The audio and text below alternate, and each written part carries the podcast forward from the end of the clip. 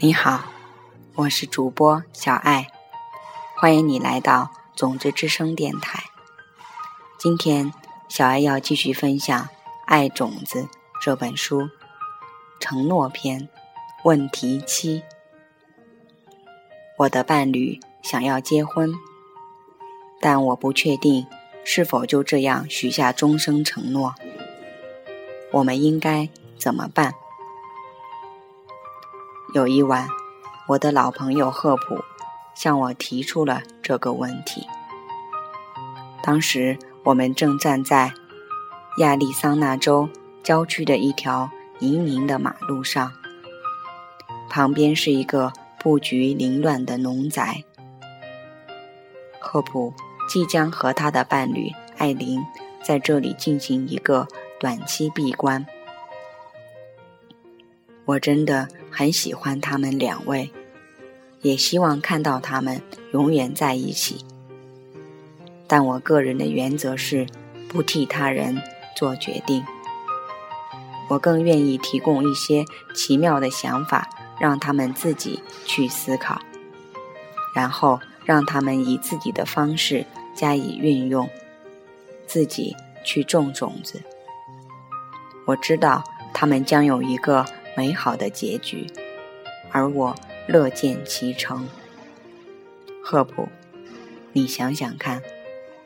我开始说，我们一生中能有几次机会做这样重大的决定，决定我们下半辈子要不要和一位我们真正关心的人一起度过？我们都知道，也都感觉到。有时候必须跨出重要的一步，否则可能会终身遗憾。而当你在犹豫不决是否该跃出这一步，而将艾琳长时间晾在一边时，这很可能会永远的毁掉你们之间的缘分。另一方面，我们也不要未经深思。熟虑就草率地许下这样长相厮守的承诺。如果郑重地许下终生承诺，过后又违背了这个承诺，将会造下种下极坏的种子。这可能意味着我们一生中将再也找不到一个能够真心对我们许下承诺的人。赫普心思细腻，我看得出他明白了，点点头。他沉默了一会儿，望着远处的地平线，凝视着黑暗深邃的沙漠。说的没错，他表示认同。简而言之，那我现在应该怎么做？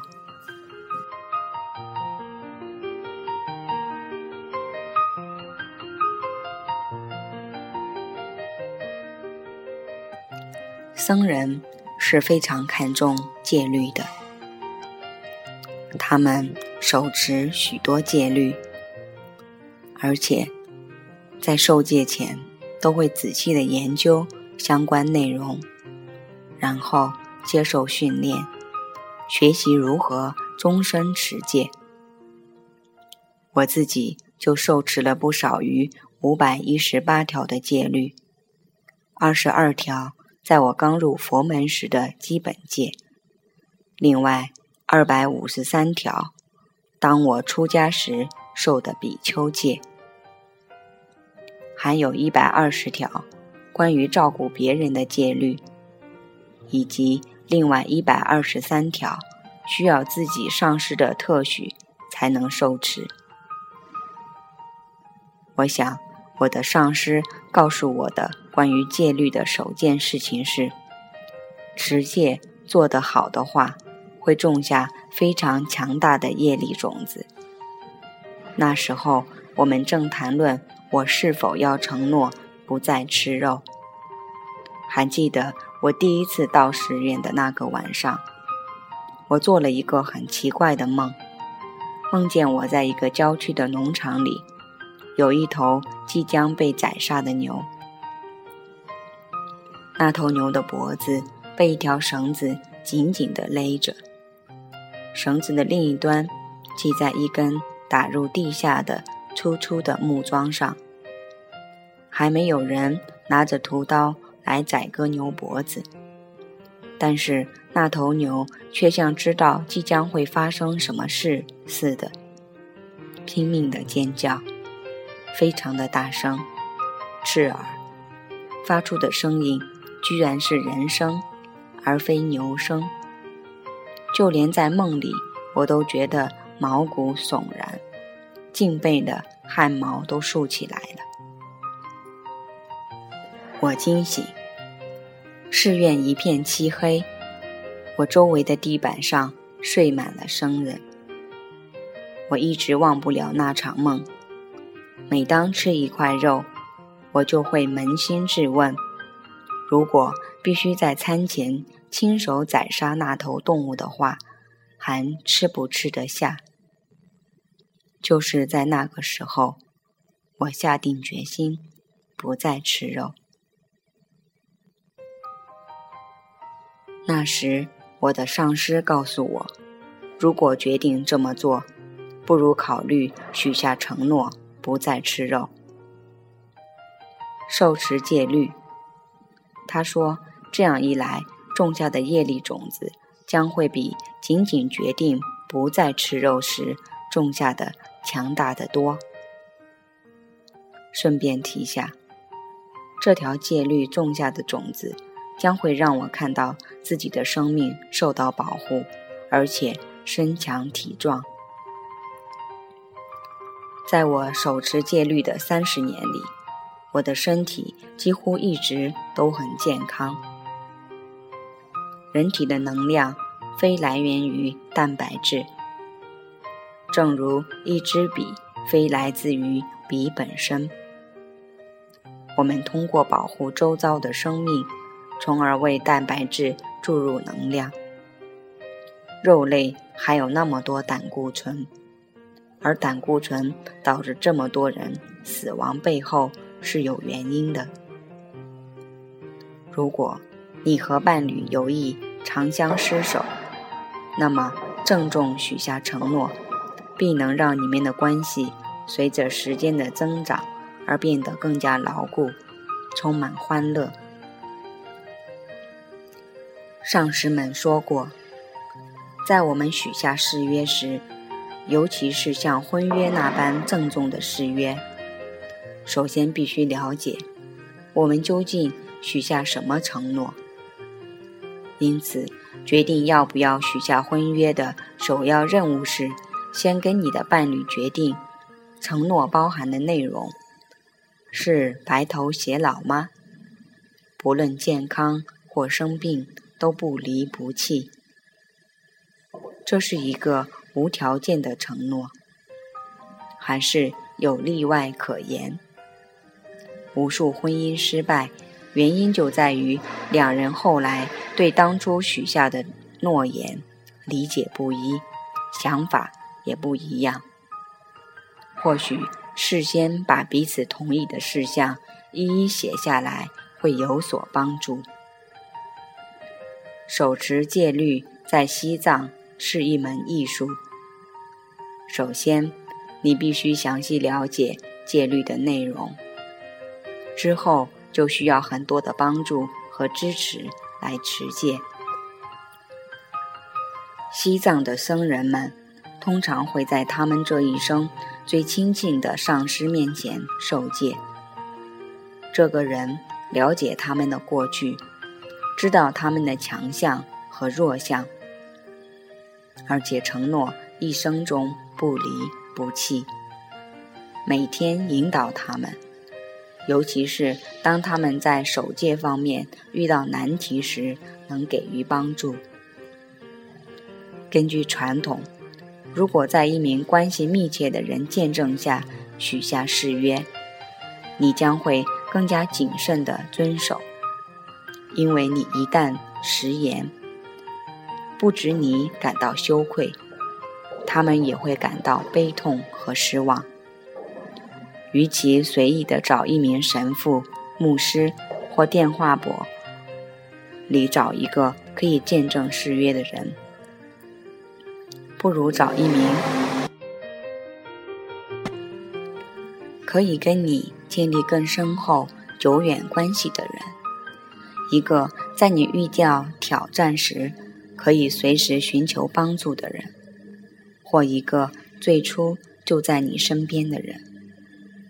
慢慢的寻找，仔细查证这个人正不正直，智慧如何。如果你们有共同的朋友或亲戚也在遵守誓约，这会更容易一些。对僧人而言，这是极为重要的。两千多年以来，僧人都被鼓励跟拥有相同价值观的一群朋友。同住一屋檐下，而且一个月必须会面两次，私下讨论自己在遵守誓约方面遇到了什么问题。这一切早在发明日历或时钟之前就已经开始了。所有当时你走到外面，看是满月还是新月，就知道自己当晚是否需要。去参加誓约会议。如果你考虑结婚，那么从尊重婚约的朋友中寻求支持。不管当时你遇到困难时，可以向他们求助。不管在何时，可是，我想最能帮助你做出决定的，应该是西藏人。所称的另外一个方法，赫普，你想想看，我补充道，在你对艾琳许下任何天长地久的承诺之前，扪心自问，为何要许下誓约？你期望这个誓约会给彼此和他人带来什么？或许。你可以考虑我们在寺院的做法，在我们受持真正的比丘戒之前，上师都会让我们先受持婴儿比丘戒。每当赫普很不解时，就会把自己的脸皱成一团。他皱着脸问我：“什么是婴儿戒律？”是的。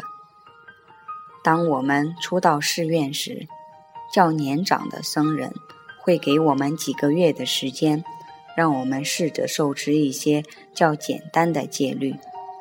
一旦我们能适应，就会允许我们迟些时候受持完整的戒律。在这段适应期间，鼓励我们每天静坐，在脑海中列出。我们为什么想要受戒的原因？列一个清单。我们期待受戒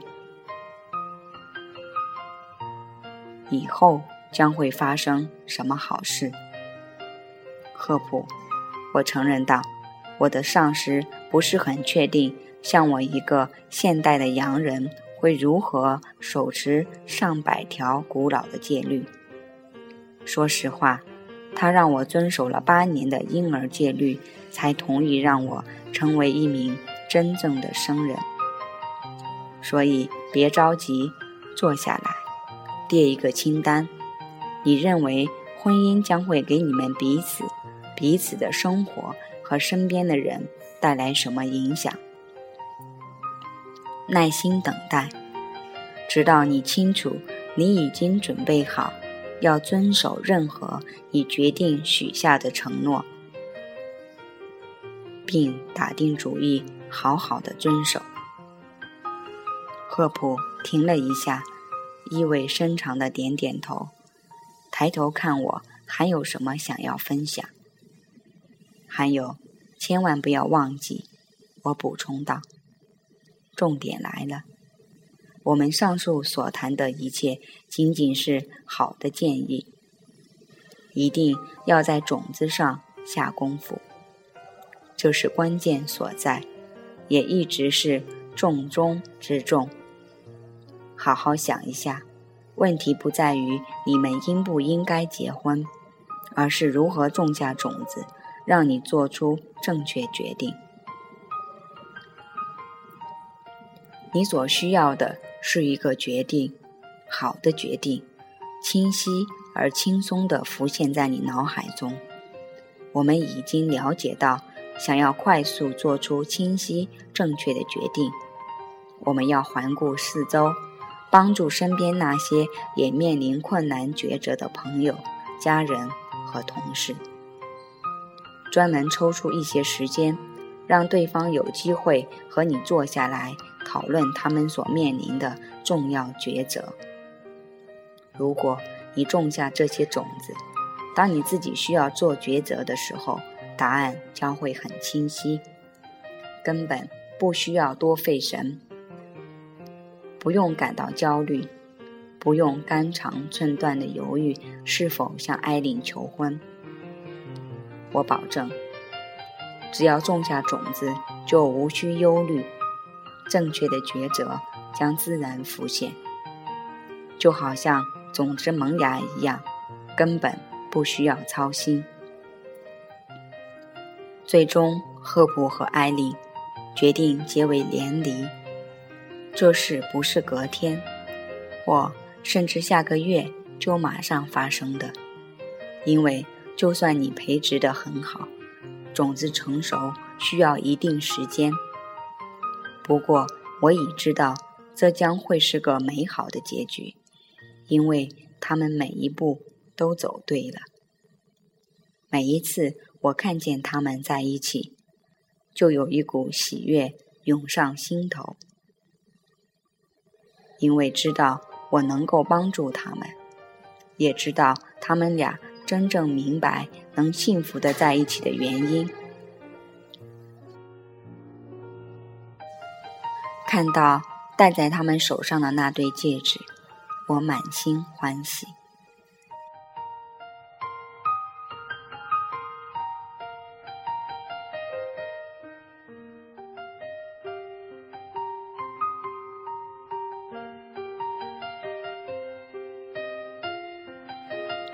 承诺篇问题七已经分享完了，小爱。特别想要分享的是，给出自己的承诺会给我们带来很大的力量。但是在我们需要做抉择的时候，我们所需要的是能够有一个好的决定。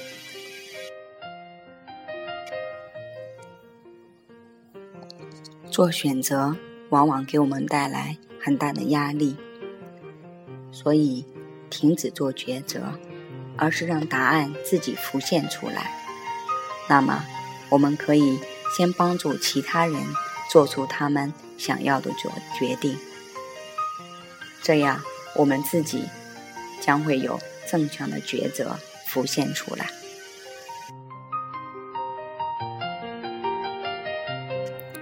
好了，朋友们，不管你现在。有没有做出婚姻的承诺，或者说你也在犹豫，是不是可以做出对婚姻的承诺？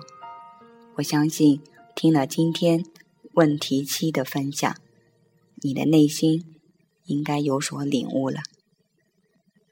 好，我们再一次回顾彼的空性，一切来源于我，种瓜得瓜。种豆得豆，不论你想要什么，先把它们给出去。这是一个百分百有效的方法。开始做自己的咖啡冥想吧。我是主播小爱，感谢你的聆听，我们下一次再见。